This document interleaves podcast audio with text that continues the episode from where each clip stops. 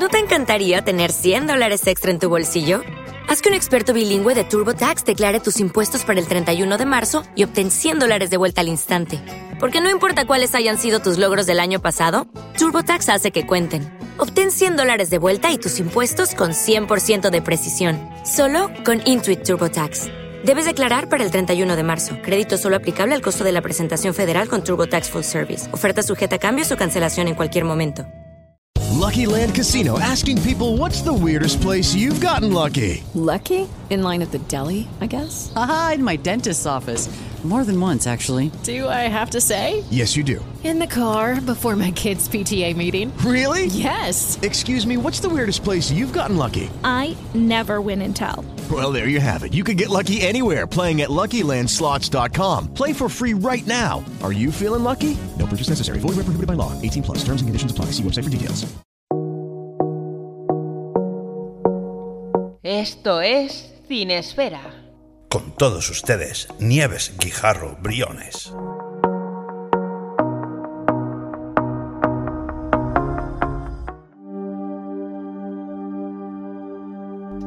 Muy buenas, queridos y queridas, o mejor dicho, queridísimos y queridísimas oyentes de Cinesfera. Aquí estamos una semana más en este ciclo de ciencia ficción, siempre con títulos entretenidos, sorprendentes y, bueno, como ya sabéis, con sus más, con sus menos, pero todos y cada uno de ellos siempre interesantes a su manera. Os habla, como cada semana, Nieves G. Briones, directora de la línea Puño Sucio de Ediciones Bernacci. Y como ya os dije, hoy es un programa muy especial porque voy a hablar de una cinta de la que un oyente me ha pedido que hable. Ya lo sabéis, ya os lo he dicho muchas veces que yo siempre contesto los mensajes y los comentarios. Así que si os animáis, ya lo sabéis, si queréis pedirme que hable de cualquier película, recordad que podéis hacerlo en la siguiente dirección de correo electrónico caosferalibros.yahoo.com. Y ahora, sin más, como siempre, para no perder las buenas costumbres, eh, no os voy a decir el título de la película de la que voy a hablar esta noche, sino que vais a escuchar, pues eso, como siempre, el tráiler.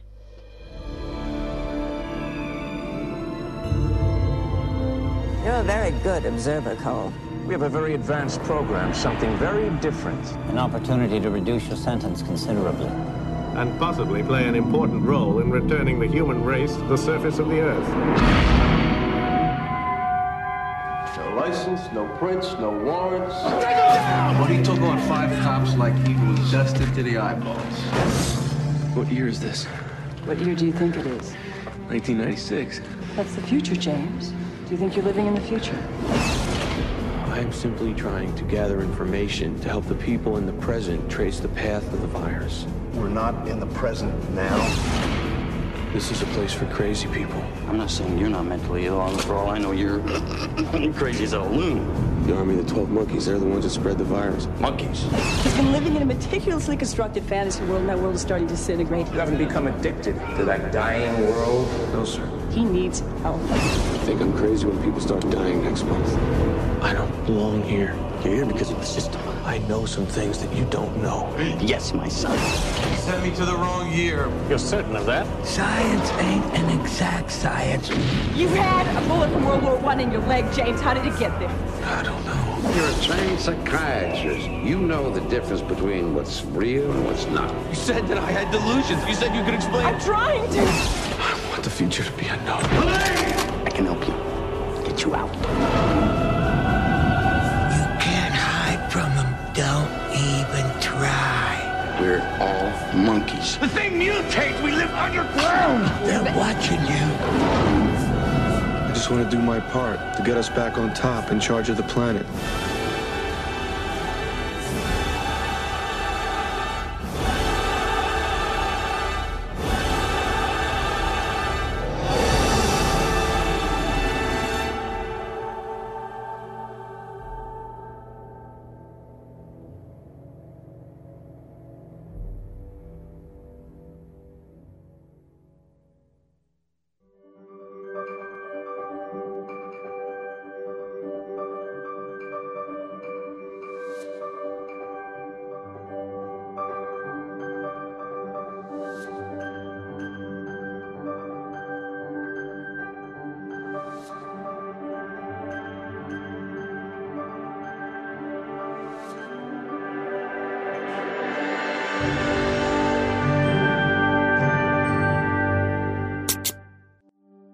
Nos trasladaremos al año 1995. No será la primera vez ni será la última vez que lo hagamos para hablar de todo un clasicazo en esto de la ciencia ficción. 12 monos. ¿Qué tiene Terry Gilliam que nos vuelve locos? ¿Qué tiene 12 monos que nos vuelve locos? Pues no os preocupéis porque a continuación vamos a hablar de ello. Se nos viene un gran programa por delante para hablar de, ya sabéis, una de las cosas que más me gustan a mí, de grandes filmografías. O sea, tenemos aquí un equipazo eh, encabezado por Bruce Willis, como digo, la dirección de Terry Gilliam. No nos olvidemos tampoco del magnífico papel de Brad Pitt. Eh, pues lo que os digo, eh, va a ser un programa apoteósico. Y si os parece, pues como, siempre, repito una y otra vez que no hay que perder las buenas costumbres. Como siempre en esta primera parte vamos a hablar de la biografía de su director, hablaremos del resto de intérpretes y por supuesto también del aspecto técnico de la cinta que es bastante encomiable. Pero antes de empezar yo, como siempre, quisiera enviar un fortísimo abrazo a todos los oyentes de Radio Trovador que están ahí, ahora mismo, escuchando este riguroso estreno. Y como no, también a nuestros queridos oyentes de Glam Estéreo que escuchan Cinesfera cada martes a partir de las ocho y media horas Ecuador. Sin vosotros, por supuesto que este programa no sería posible. Y ahora ya sí, por fin os voy a dar lo que todo el tiempo estáis esperando. Vamos a comenzar. Arranca la primera parte de Cinesfera. Cuéntanos, Nieves.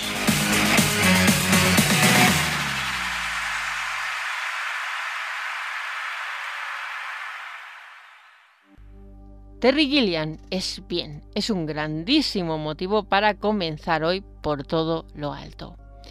Ex Monty Python, sin embargo, de este excelente grupo cómico es, para mí, el que menos relevancia, por así decirlo, ha tenido. Y no, no me estoy contradiciendo porque Gillian es un gran director y es muy reconocido, es decir, en el mundo del cine sí que tiene, eh, obviamente, grandísima relevancia. Pero a nivel humorístico, eh, digamos que dentro de, Monty Python ha sido el que menos mm, ha llamado la atención, porque se dedicaba casi exclusivamente a las animaciones. Animaciones hechas con fotografías y de corte surrealista, por lo que podemos decir que no, no es dentro de Monty Python eh, uno de los miembros con un mayor protagonismo. Tiene una excelente filmografía, tanto a nivel actoral como sobre todo como director. Dirigiendo es muchísimo más solvente a mi juicio que interpretando. Lo hemos visto en apariciones desde el año 1971. Recordemos que Monty Python aparecieron a finales de los años 60. En esa primera etapa Gillian ya estaba. En Se armó la gorda en el año 1971 en un papel corto de exhibicionista muy conocidos, sin embargo, como Patsy, Sir Bors y Caballero Verde en la famosísima Los Caballeros de la Mesa Cuadrada, año 1975, una película de la cual hice un comentario hace ya algún tiempo en la Butaca Asesina. Podéis buscar el programa de la Butaca Asesina en Evox dedicado a, a esta película y si os apetece pues nos escucháis. Continúo. Nos vamos al año 1977 en La Bestia del Reino. ¿Cómo no? Ese profeta loco en el año 1979, La vida de Brian, una genialidad, se mire por donde se mire y digan lo que digan. Punto. Eh, año 1983, El sentido de la vida. Eh, un papel cortísimo también aparecía bueno aparecía en varias en varios gags eh, como limpia cristales al principio eh, el famoso pez que aparece en mitad de la película Howard y Walters. Una cinta bastante curiosa y llena de gags está el sentido de la vida. Año 1985, Espías como nosotros y ya la más reciente año 2012, aparición como actor ojo, en A Liar's Autobiography. Reconocimientos, nominaciones, tiene unas cuantas. Eh, nominado a Mejor Guión Original en los premios Oscars año 86 por Brasil. Festival Internacional de Cine de Venecia ha ganado en dos ocasiones en el año 1991 el León de Plata, el Pequeño León de Oro por El Rey Pescador. Festival Internacional de Cine de San Sebastián, premio Fipreschi por la película Thailand, ganador. Además, premio Luis Buñuel en el 50 Festival de Cine de Huesca. Como os digo, un director al que ni le falta talento ni le falta tampoco reconocimiento. No tiene en su filmografía ni una sola película de la que se pueda decir nada malo. Eh, Monty Python and the Holy Grail, Los Caballeros de la Mesa Cuadrada, que, bueno, como ya sabemos, está interpretada por este maravilloso grupo y codirigida además por Jones en el año 1975. La Bestia del Reino, año 77. Time Bandits. Aquí empezamos con el camino por la ciencia ficción, año 1981. Brasil, año 1985.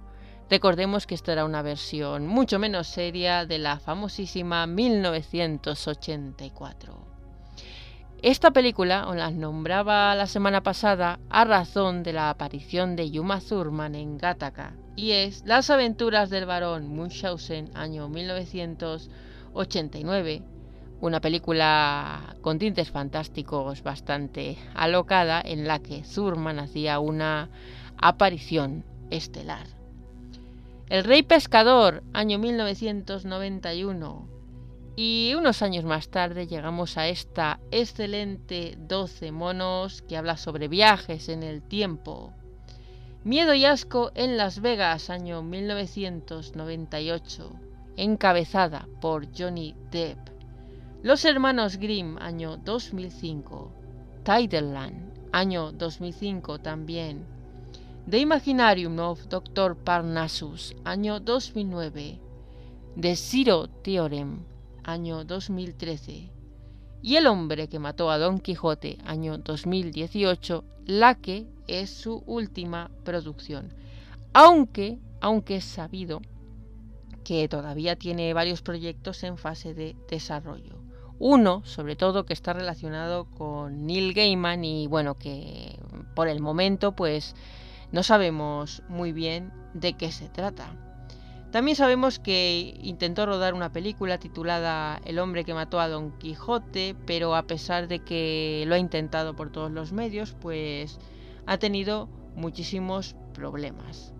Pero a pesar de todo, como os cuento, parece ser que sí, por fin en 2017 terminó de rodar la película y finalmente, eh, ya os he dicho que este es su último título del año 2018, se presentó en el Festival de Cannes. Que yo sepa, a sus 82 años, Gillian tiene todavía, como comentaba anteriormente, varios flancos abiertos y, y bueno, yo creo que, que le queda cuerda para rato y sinceramente espero que así sea. Esta excelente 12 monos nos llega encabezada por un monstruo de la interpretación como es Bruce Willis. Os hablaría de Mil Amores de Bruce Willis, pero ya la verdad es que os he hablado de él y además me estuve un buen rato hablándoos de él, porque recordad que dedicamos un programa, por cierto, un lujazo de programa lleno de grandes colaboraciones a la maravillosa Jungla de Cristal, que además eh, fue no la Navidad pasada, sino la anterior, es decir, en la Navidad de 2021 a 2022. Tuvimos colaboraciones como la de Carlos Cubo, Tiempos de Videoclub, Raúl Calle, La Butaca Asesina y bueno, eh, más compañeros que os invito a escuchar si buscáis este programa, ya que como os digo hacemos un bonito homenaje a Bruce Willis que, bueno, desgraciadamente, como bien sabemos, no está en su mejor momento, tiene un diagnóstico de afasia y, se ha retirado. La verdad es que es una desgracia, le suceda a quien le suceda es una desgracia, pero particularmente lo es para el mundo de la interpretación. Y desde aquí le queremos eh, hacer un caluroso recuerdo.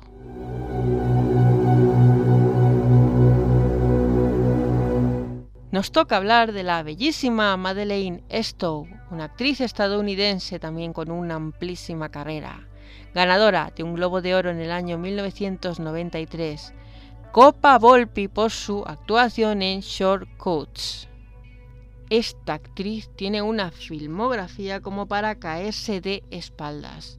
Procedimiento Ilegal, año 1987, Tropical Snow, año 1989, The Two Jackets, año 1990, Revenge, también de ese mismo año 1990, y nos metemos en titulazos como El último Mohicano, del año 1992, esta Shortcuts, que le valió la Copa Volpi en el año 93, Another Stakeout, año 93, Cuatro mujeres y un destino, año 94. Blind, año 95. China Moon, año 94. Playing by Heart, año 98. Nos metemos ya a finales de los 90, que también hay títulos muy buenos como La hija del general, año 1999. Nos metemos ya en la década de los 2000 con Avenging Angel, año 2002, Impostor, un año antes del año 2001. Y otras películas que la verdad es que tienen ya bastante menos recorrido como Octane o Sabine Millie del año 2005. La verdad es que cuando mejores títulos tiene es a lo largo de esa etapa de los años 90.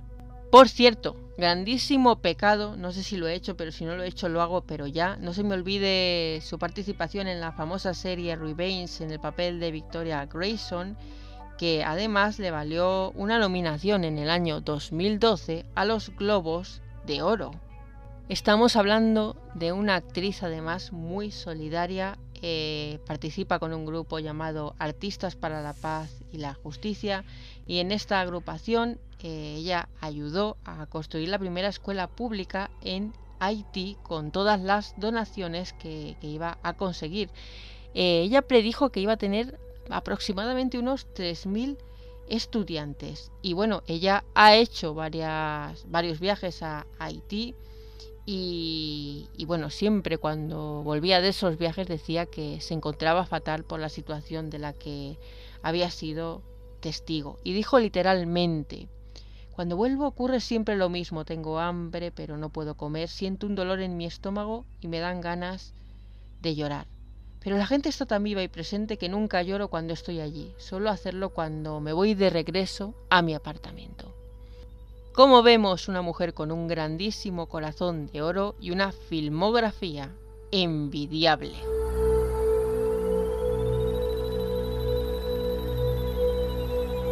De Brad Pitt no os puedo decir ya nada que no os haya dicho antes, porque recordad que hace unos meses hablamos de, uno de los títulos más recientes de la ciencia ficción, en la que además él hace un papel protagónico, como es Adastra, una película con una premisa interesantísima. Eh, desde luego, no podría decir nunca porque este hombre es también una estrella, un titán de la actuación. No podría decir nunca que Adastra es su mejor película, pero como os digo, sí que es un título bastante interesante. Así que si queréis escucharme hablar de Brad Pitt eh, con más atención, que yo espero que sí, os recomiendo que busquéis, lo tenéis al alcance de la mano, el programa dedicado a Adastra. Y bueno, así ya de paso, pues también recordamos esta magnífica película. Tenemos aquí también a un grande entre los grandes, Christopher Plummer. El canadiense, sin duda alguna, eh, se ha llevado todos los premios sabidos y por haber. Premio Oscar, premio Emmy, Globo de Oro y también un premio Tony. Este hombre ha trabajado con los mejores directores del mundo. Anthony Mann, Sidney Lumet, Terence Young, Robert Wise, Irving Lerner, Guy Hamilton, John Huston. O sea, tiene una filmografía que es absolutamente arrolladora y es que es imposible, imposible repasarla entera. Le pudimos ver por vez primera en Stage Track el año 1958. Desde entonces ha venido Muerte en los Pantanos, también año 58, Hamlet at Ellisnor de Philip Saville en el año 64. Y a partir de aquí ya encontramos eh, títulos interesantísimos. En ese mismo año, 64, tenemos La caída del Imperio Romano, Sonrisas y lágrimas de Robert Wise en el año 65. Eh, una película que, por cierto, a pesar de ser un, título muy reconocido, ¿no? A mí es una de las películas que menos me gustan. Mejor dicho, es uno de los musicales que menos me gustan, estas sonrisas y lágrimas. Prácticamente ni las canciones y, bueno, aunque tiene muy buen reparto, eh, me parece que hay muy pocas cosas que, funcionan en ella. En fin. Continúo. 1966, Triple Cross, eh, The Royal Home of the Sun del 69, La Batalla de Inglaterra del 70, Waterloo de ese mismo año. Año 75, El hombre que pudo reinar, con John Huston. El regreso de la Pantera Rosa de ese mismo año con Blake Edwards. Otro con quien ha trabajado Franco Zeffirelli en Jesús de Nazaret en el año 1977. Y así continuamos con títulos como The Silent Partner, año 78, Asesinato por Decreto, año 79, Some War in Time, año 80, Huida Desesperada en ese mismo año, The Scarlet and the Black, año 1983. Y voy a decir algunos de los títulos más reconocidos. Sangre Prohibida, ya en los 90, Campo de Espinas, año 89, eh, La Conspiración del Miedo, año 95. Ah, bueno, no me olvido eh, de su aparición El Lobo de Mike Nichols en el año 1994.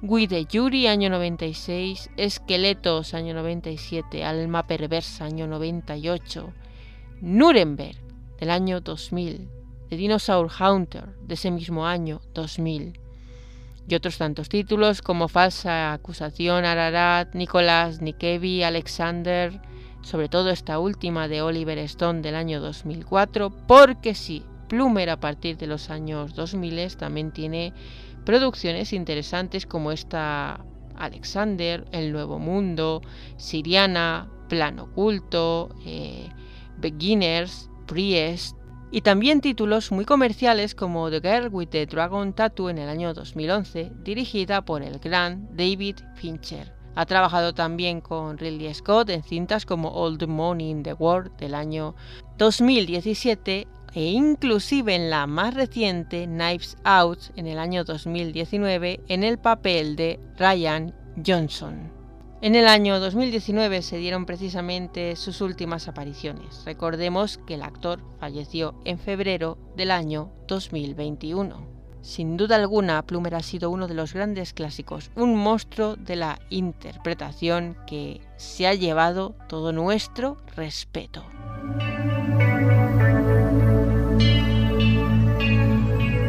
Tenemos también al cantante y escritor estadounidense David Moss, y es que en cine y en televisión le hemos podido ver en bastantes producciones.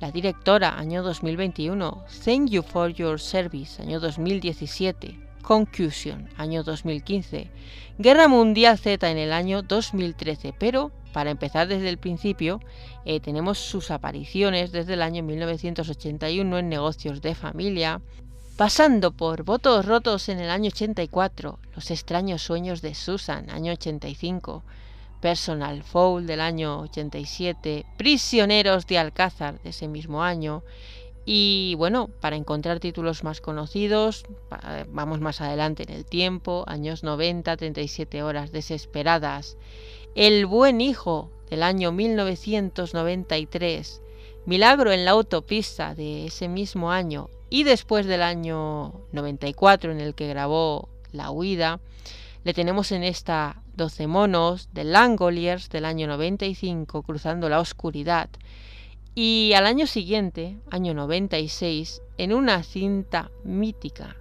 La Roca. Memoria letal también de ese mismo año, al cruzar el límite, seguimos en el año 96, como veis, George B del 97. Otra cinta de la que también hemos hablado en Cinesfera. Buscad el programa. Contact. Eh, un programa en el que además hablamos de casos ovni bastante interesantes. Continuó El negociador año 98. También se le recuerda mucho por La Milla Verde en el año 1999 y títulos muy conocidos como Locos en Alabama de ese mismo año, Bailar en la Oscuridad, año 2000, junto a Las von Trier, en la que hacía un papel bastante memorable. Qué gran película y qué bien está todo el mundo en esa película. Bite, año 2000. Corazones en Atlantis del año 2001. 16 calles del año 2006. Disturbia 2007. Passengers, año 2008. Shanghai, año 2009. Drive Angry, del año 2011. La extraña vida de Timothy Green, año 2012. Y bueno, luego vienen películas como las que he nombrado, Guerra Mundial Z, La Directora, e inclusive un pequeño exitillo como Horns del año 2013. Un secundario bastante querido, David Morse, al que, como ya os digo, hemos visto en bastantes producciones tanto en cine como en televisión.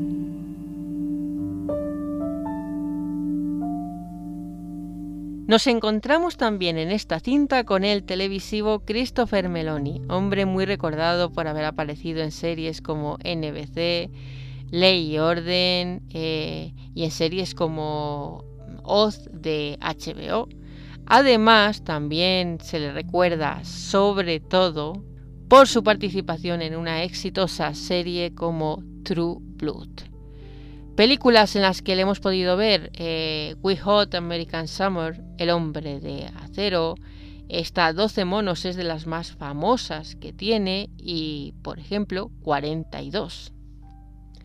Precisamente esta 12 monos fue de las primeras películas que hizo al comenzar su carrera porque, bueno, la primera vez que le vimos fue en Clean Slate en el año 94 Junior vendría después y ya sí encontraríamos esta 12 monos. Posteriormente, en 1996, Bond. Y no sería la primera vez que, trabaja con Terry Gilliam en Miedo y Asco en Las Vegas en el año 98. Runaway Bride del año 99. We Hope American Summer del año 2001 y continuamos en el tiempo con Nights in del año 2008, Carriers del año 2009, eh, nos vamos hacia adelante en El hombre de acero en el año 2013, Sin City, una dama por la que matar en el año 2014, The Diary of a Teenager Girl en el año 2015, nos vamos en el 2016 con I Am Rat y en el año 2017 a Snaked. Tiene también una gran carrera en televisión, de hecho casi mayor que su carrera cinematográfica. Como veis tenemos un elenco principal absolutamente espectacular que bueno, se termina de completar con nombres como Carol Florence, Michael Chains, Vernon Campbell, Simon Jones, Bill Raymond, Bob Adrian, Frank Golsing, Matt Ross, Lisa Gay Hamilton, Eddie Golden, Kevin Tickpen, Joseph McKenna, Inma St. Paul, Gina Ellis, Luis Lipa, Anthony Brienza, Neil Johnson y Felix Peer, entre muchos otros. La cinta está basada en un cortometraje dirigido por Chris Market y titulado La GT y bueno, encontramos nombres excelentes a la producción como Robert Caballo, Mark Egerton, Robert Cosberg, Gary Levinson, Joy Phillips, atención, Chales Rowan y Kelly Smith Wade. Magnífica la fotografía de Roger Pratt y por supuesto también magnífico el montaje de Mick Ousley. Y en esta ocasión tenemos que hablar de una banda sonora coral porque nos encontramos con tres compositores, Paul Buckmeister, Tom Weiss y Astor Piazzolla. Así que ya sabéis, hablaremos un poquito más al final del programa que es cuando siempre hablamos de la banda sonora, además de escuchar, por supuesto, un tema. Producida por Universal Pictures, contó con un presupuesto inicial de 29,5 millones de dólares y recaudó, ojo, 168 millones de dólares. La cinta fue todo un éxito y recibió críticas en su mayoría positivas.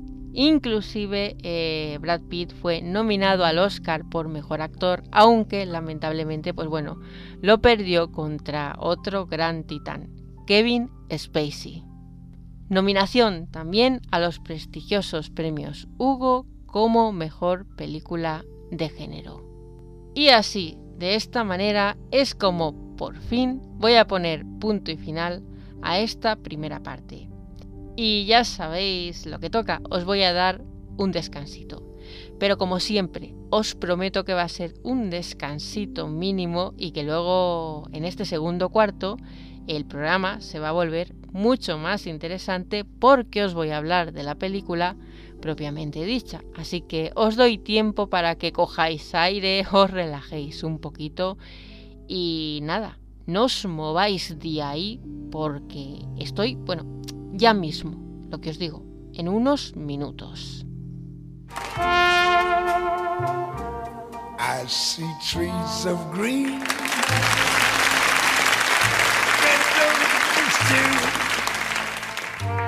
See them blue for me and you. And I think to myself, what a wonderful world.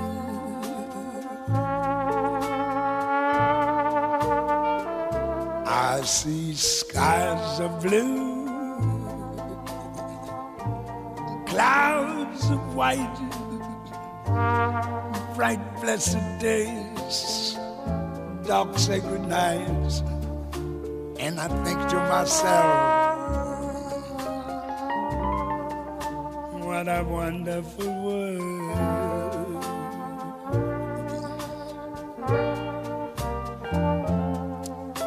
The colors of the rainbow, so pretty in the skies, also on the faces of people going by. I see friends shaking hands, saying, How do you do? They're really saying, I love you. I hear babies crying. I watch them grow. They'll learn much more than I'll ever know. And I think to myself, what a wonderful world. Yes, I think to myself, what a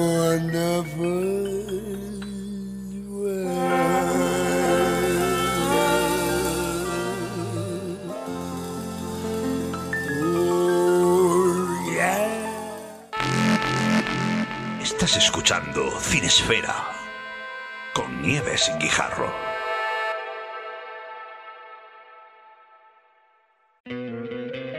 ¿No te encantaría tener 100 dólares extra en tu bolsillo? Haz que un experto bilingüe de TurboTax declare tus impuestos para el 31 de marzo y obtén 100 dólares de vuelta al instante. Porque no importa cuáles hayan sido tus logros del año pasado, TurboTax hace que cuenten. Obtén 100 dólares de vuelta y tus impuestos con 100% de precisión, solo con Intuit TurboTax. Debes declarar para el 31 de marzo. Crédito solo aplicable al costo de la presentación federal con TurboTax Full Service. Oferta sujeta a cambios o cancelación en cualquier momento. It is Ryan here, and I have a question for you. What do you do when you win? Like, are you a fist pumper? A woohooer, a hand clapper, a high fiver. I kind of like the high five, but if you want to hone in on those winning moves, check out Chumba Casino. At chumbacasino.com, choose from hundreds of social casino style games for your chance to redeem serious cash prizes. There are new game releases weekly, plus free daily bonuses. So don't wait. Start having the most fun ever at chumbacasino.com. No purchase necessary. Group. Void were prohibited by law. See terms and conditions. 18 plus. Y acabamos de escuchar What a Wonderful World de Louis Armstrong. No necesita presentación, por supuesto. Eh, tema que podemos encontrar dentro de esta 12 monos. Y esta es la mejor manera posible para llegar a esta segunda parte del programa en la que, como ya sabéis, por fin voy a abordar la producción. Así que, como sé que estáis impacientes, pues no os preocupéis que no os voy a hacer esperar más.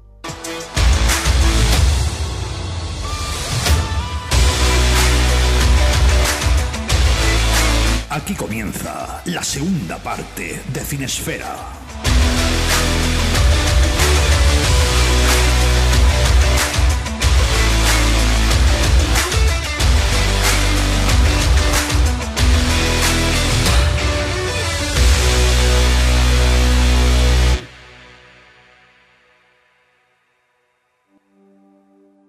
Como os digo, 12 monos fue una cinta que en su momento recibió bastantes buenas críticas, pero no así del público. Yo recuerdo la primera impresión cuando salió esta cinta y es que mucha gente se quedó, mm, ¿cómo decirlo?, alucinada. Alucinada pero para mal. Y es que, a ver, lo, lo puedo comprender. Incluso hoy día hay un sector de, de público al que no le gusta esta cinta. Y es que es una cinta absolutamente alucinógena. Pero claro, estamos hablando de Terry Gilliam, es que no podemos esperar menos. La cinta aborda un tema en el que nos hemos metido poco en este especial de ciencia ficción de Cinesfera, como es los viajes en el tiempo. El diseño de producción de Gilliam es fantástico. Y la cinta está ambientada en un futuro en el que la humanidad está prácticamente extinta. El culpable es un virus que, bueno, que es imparable. Y a todo esto se busca encontrar la cura a esta pandemia algún día. Bruce Willis interpreta a un criminal llamado James Cole. Eh, sabemos que este virus que ha barrido en la superficie de la Tierra lo ha hecho entre los años 1996 y 1997. Este criminal se ofrece voluntario para una misión. La misión es viajar al pasado y, bueno, recolectar información para poder parar el virus. En su primera misión viaja al año 1990. Estaba previsto que fuera al año 1996, pero hay una equivocación y lo ingresan en un psiquiátrico. Una vez allí intenta hablar sobre su misión e intenta llamar a un número de teléfono con la intención de hablar con un científico para que pare lo que está por venir, la pandemia. Sin embargo, debido a este error temporal, se da cuenta de que el número de teléfono que le han dado no sirve y que, total, en la institución mental, como es lógico, tampoco van a creerle. No es este el primer error que Cole sufrirá durante su misión de recabar información para acabar con este virus. Posteriormente, cuando es localizado mientras intenta escapar del psiquiátrico y encerrado en una habitación, la misma organización eh, le libera, le vuelve a llevar a la época actual y bueno, le intenta devolver de nuevo al pasado, pero de nuevo con escaso éxito porque le envían a una trinchera durante la Primera Guerra Mundial. A una trinchera francesa, además. Finalmente eh, corrigen su error y lo envían, tal como querían, al año 1996. Allí decide arriesgarse y secuestrar a Riley, la misma doctora que le trató cuando en el año 1990 fue internado en el psiquiátrico. Allí busca un personaje concreto que tiene bastante que ver con lo que va a enfrentar la humanidad. Sin embargo, cuando lo encuentra, niega en absoluto eh, conocer el virus y acusa a nuestro protagonista de haber intentado acabar con la humanidad en ese mismo año al que fue por error, en el año 1990. Sin embargo, cuando va a ser detenido por la policía, la organización de los 12 monos de nuevo le lleva al presente. Como vemos, la cinta tiene una condición episódica y bastante caótica. De ahí pues que bueno, parte del público se sintiera un poco confuso, ¿no? Lo podemos entender. Pero hay una escena crucial en todo esto. Recordemos que habían enviado a Cole en un momento determinado a una trinchera de la Primera Guerra Mundial. Recordemos también que en otra de las escenas él siente dolor en, el lugar donde se le realiza un disparo y que cuando la doctora va a curarle la herida extrae una bala precisamente datada en ese periodo de tiempo. Es entonces justo cuando ella comienza a creer su versión y comienza a creer que realmente puede parar la pandemia que acabará con la humanidad entre los años 1996 y 1997. Mención especial, por cierto, en esta trama para Brad Pitt como Jeffrey Goins, eh, el hombre con el que nuestro protagonista se cruza la primera vez en el año 90 cuando es internado en una institución mental, que será el hombre al que curiosamente está buscando y que conoce el origen de todo. El esfuerzo de Pitt fue loable, se dice que estuvo mucho tiempo estudiando y además conviviendo con enfermos mentales para adoptar los mismos manierismos. Sabemos también que le valió una nominación al Oscar y además merecidísima. Un punto negativo, por decir algo quizá, eh, la relación entre el personaje, la, médico, interpretada por Madeleine Stowe y el protagonista a mí me pareció un poquito repentina, un poquito forzada. No sé qué es lo que intentaron transmitir, tal vez que ella desarrollaba síndrome de Estocolmo cuando era secuestrada y había pasado tanto tiempo con este hombre, no lo sé, pero realmente me parecieron sus escenas un pelín forzada. Eh, a mitad del film, a partir de que ella le cura la pierna y todo esto, la verdad es que la película se hace algo, por así decirlo, algo más, más lenta. Nos mostramos un poco confusos, o así me pareció a mí. Y yo creo que es también por la narrativa, por la forma en la que el espectador, ojo, es que no es una película fácil, tiene que ir mm, dando sentido a las piezas de este puzzle. A mí me dejó un poco loca la penúltima escena. Yo creo que realmente esta escena es, eh, si no la más importante, que yo creo que sí, una de las más importantes, y a mí me dejó bastante pensativa. Pero como ya sabéis, aunque es una película muy famosa, aunque sé que prácticamente todos vosotros la habéis visto, lo que voy a hacer es daros como siempre el consiguiente aviso. Atención navegante. Este es el último aviso. Estás entrando en la zona spoiler. A ver, yo me quedé un pelín descolocada en esta eh, escena que está a punto de cerrar el film. Cuando el terrorista se sienta en el avión, se encuentra a la misma científica que manda a Cole, eh, bueno, lo manda a retroceder en el tiempo y ella le dice que trabaja en seguros. Entonces yo me quedé ahí em, un poco pensativa. Ella eh, no sabía que ese tipo era el terrorista, está ahí porque ha viajado en el tiempo para encontrarse con él ¿Qué va a hacer? ¿Va a robarle una muestra del virus? ¿Cómo va a afectar todo esto? Hay varias teorías al respecto. Obviamente la principal, dado esto de los viajes en el tiempo, es que es posible cambiar el pasado y por ende que esto repercuta en el futuro. Em, también podemos interpretarlo. Eh, tal vez el pasado es imposible de cambiar. A lo mejor lo que se puede hacer es lo que pretenden que haga este hombre, que recabe información para poder usarla para evitar el futuro. O tal como está rodada la película, esto es simplemente una ensoñación y nada de lo que hemos visto es real.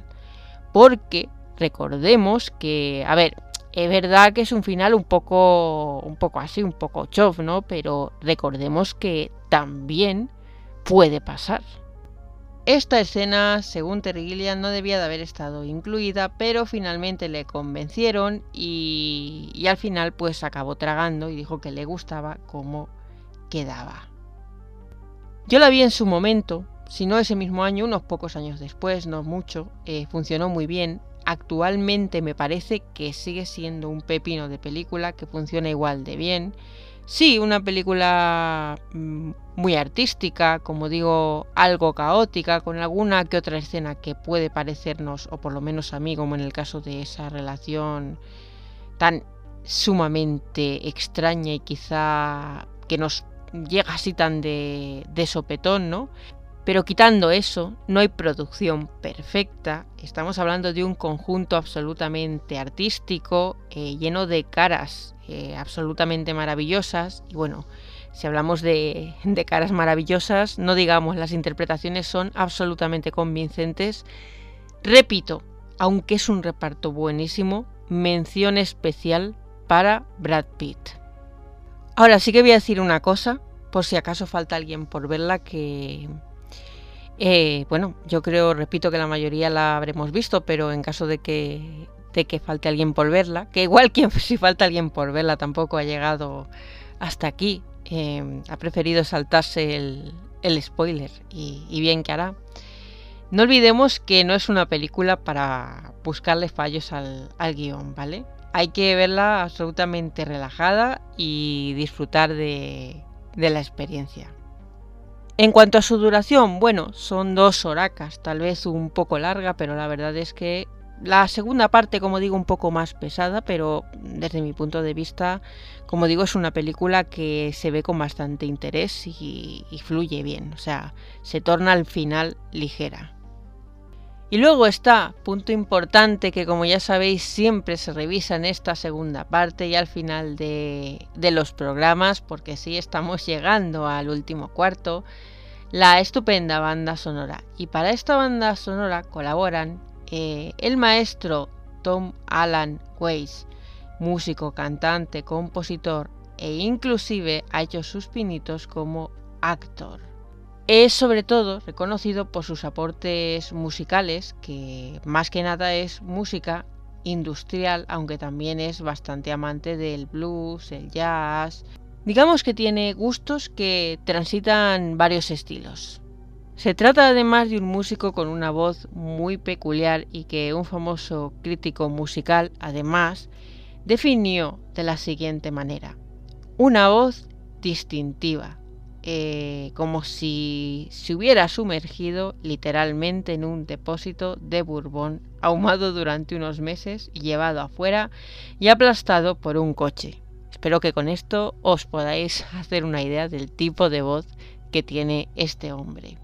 Por cierto, que además tiene una distinción en el Salón de la Fama del Rock en el año 2011.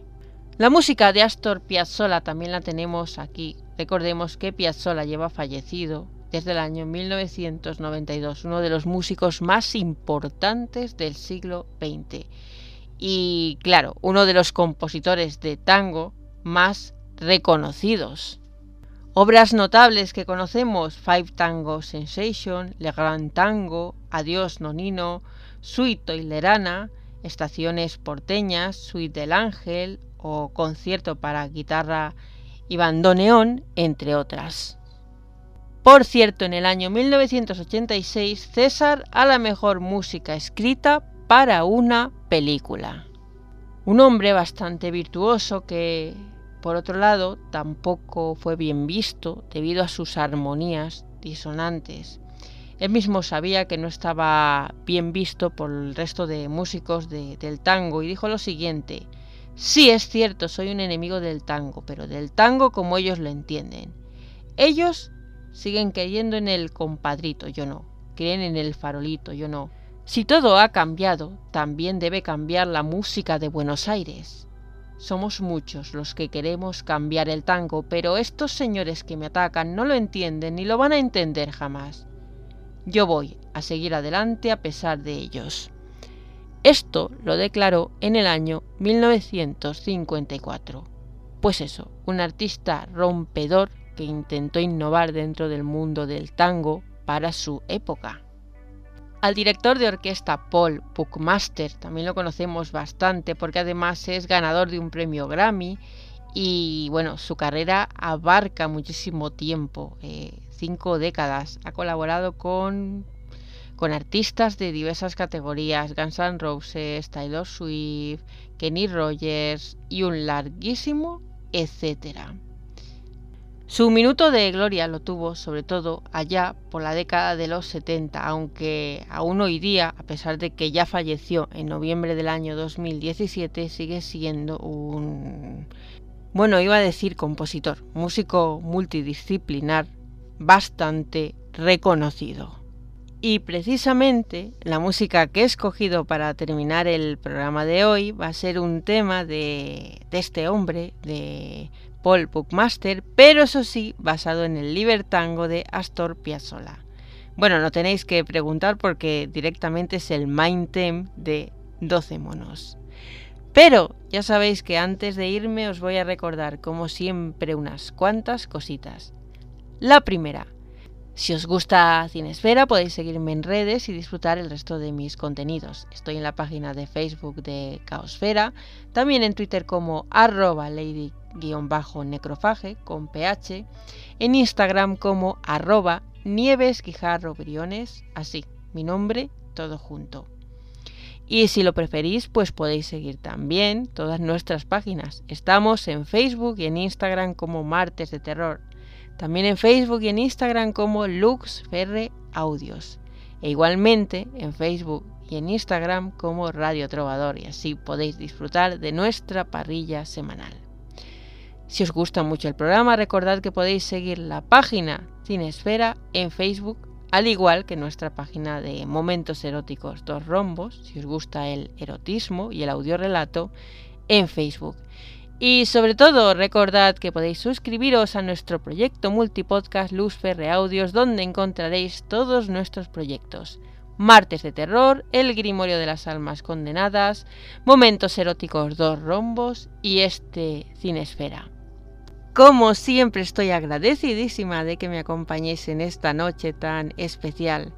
Eh, ya sabéis que este programa ha sido un programa hecho a petición de un oyente y si me escribís al siguiente correo electrónico caosferalibros.yahoo.com podéis eh, decirme cualquier cosa o hacerme la petición que vosotros queráis.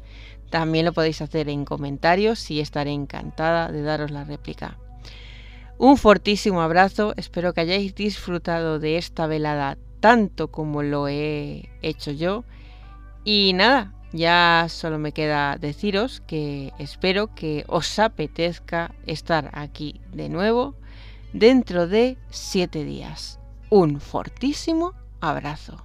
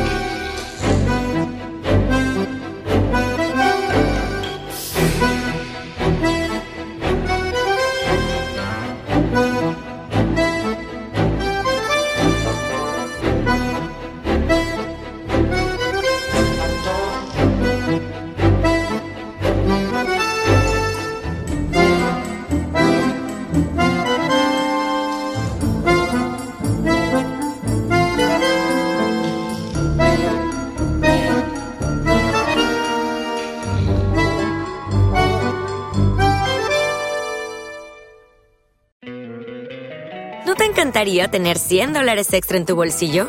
Haz que un experto bilingüe de TurboTax declare tus impuestos para el 31 de marzo y obtén 100 dólares de vuelta al instante. Porque no importa cuáles hayan sido tus logros del año pasado, TurboTax hace que cuenten.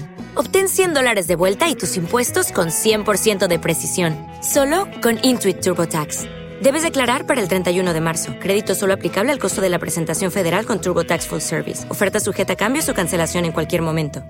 Hello, it is Ryan, and we could all use an extra bright spot in our day, couldn't we? Just to make up for things like sitting in traffic, doing the dishes, counting your steps, you know, all the mundane stuff. That is why I'm such a big fan of Chumba Casino. Chumba Casino has all your favorite social casino style games that you can play for free anytime, anywhere with daily bonuses. That should brighten your day a little.